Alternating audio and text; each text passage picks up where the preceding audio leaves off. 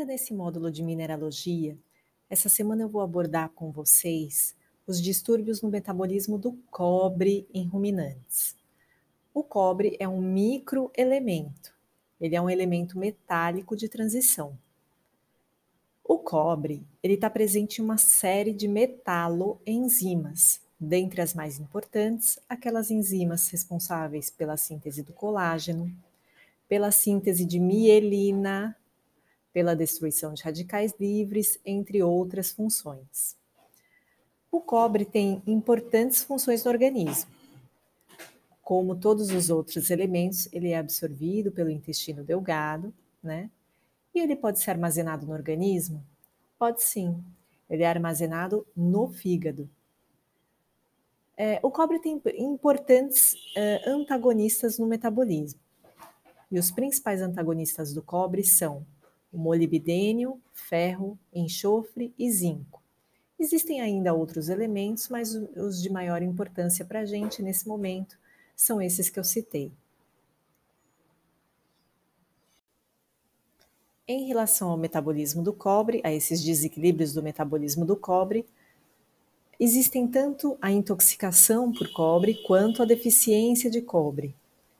Vamos abordar é, a primeira doença, então, o desequilíbrio relacionado à deficiência de cobre? Vamos nessa!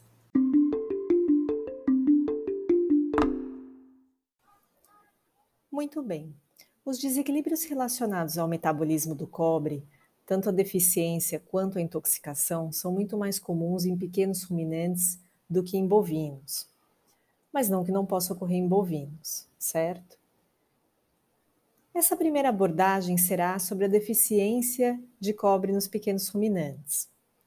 Ela é também chamada de ataxia zoótica e muito mais comumente afetam os cabritos em relação aos cordeiros, ou seja, caprinos em relação a ovinos.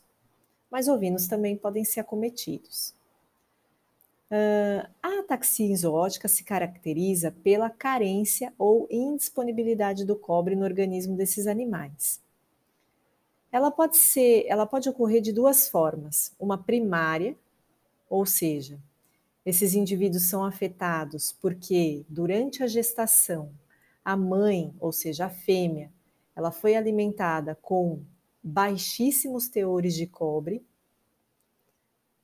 E uma forma secundária, o teor de cobre pode até ter sido adequado durante a gestação de, da fêmea, porém outros fatores interferiram com essa absorção do cobre por parte do metabolismo da mãe.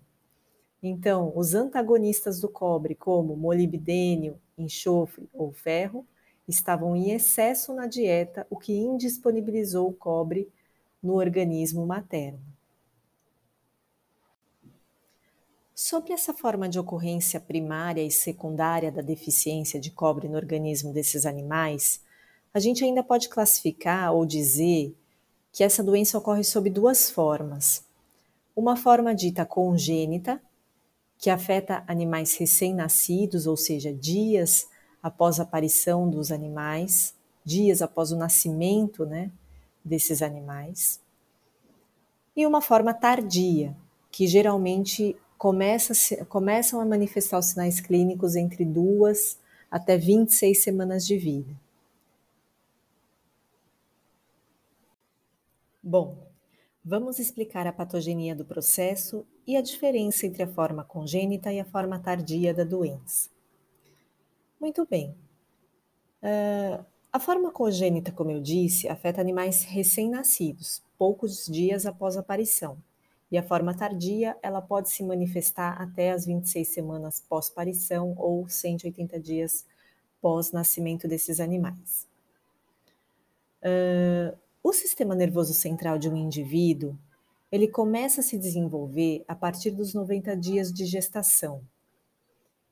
O seu sistema nervoso central, né, principalmente a parte de encéfalo, esse desenvolvimento termina muito próximo ao tempo de parição.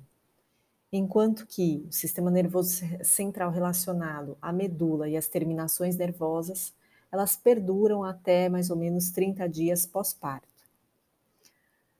Na forma congênita da doença, é, ou seja, quando, esse, quando a fêmea foi alimentada com baixas concentrações de cobre na sua alimentação durante toda a gestação, o cobre faz parte de importantes enzimas de formação tecidual. Além disso, é uma importante enzima de formação de mielina, certo? Muito bem. Então, na forma congênita, como há depressão das concentrações de cobre e ele era necessário para a formação e diferenciação tecidual, esse indivíduo nasce com consequências danosas no, fisicamente. Esse indivíduo nasce com uma paralisia dos membros. É, pode ser dos quatro membros, tanto membros torácicos quanto pélvicos, ou somente dos pélvicos. E a sua vida fica inviabilizada, pois ele não consegue comer, não consegue beber, então ele passa a ser um indivíduo uh, não produtivo e vai morrer daqui poucos dias após parição.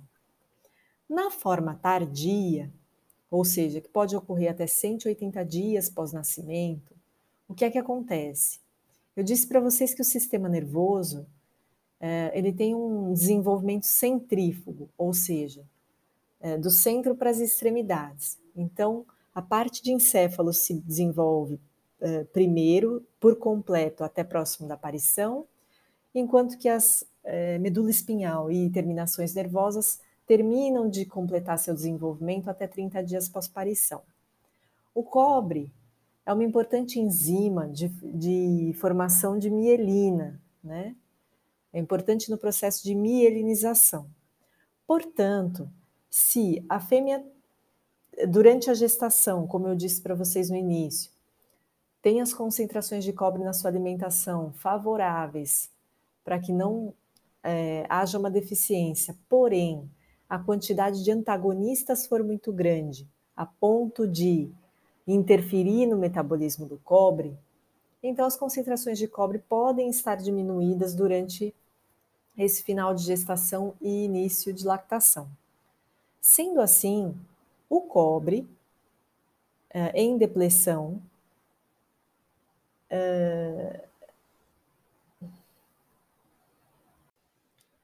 Portanto, a falta de cobre nesse período final de gestação e início de, la de lactação nesses indivíduos vai fazer com que o processo de mielinização desse feto seja prejudicado. Como o sistema nervoso, é, nessas partes finais de sistema nervoso central e sistema nervoso periférico, ou seja, terminações nervosas, elas podem, o seu desenvolvimento pode se completar até 30 dias pós-parto então, por isso é chamada a forma tardia da doença, porque ela pode, ela começa a aparecer entre duas, três semanas após o parto e pode se manifestar até 180 dias pós-nascimento. Essas depressões de, de cobre por parte do seu, dos seus antagonistas fizeram com que houvesse uma desmielinização de medula espinhal e terminações nervosas, fazendo com que esses indivíduos possam manifestar uma paresia ou paralisia, principalmente de membros posteriores. Essa explicação continua no episódio número 2.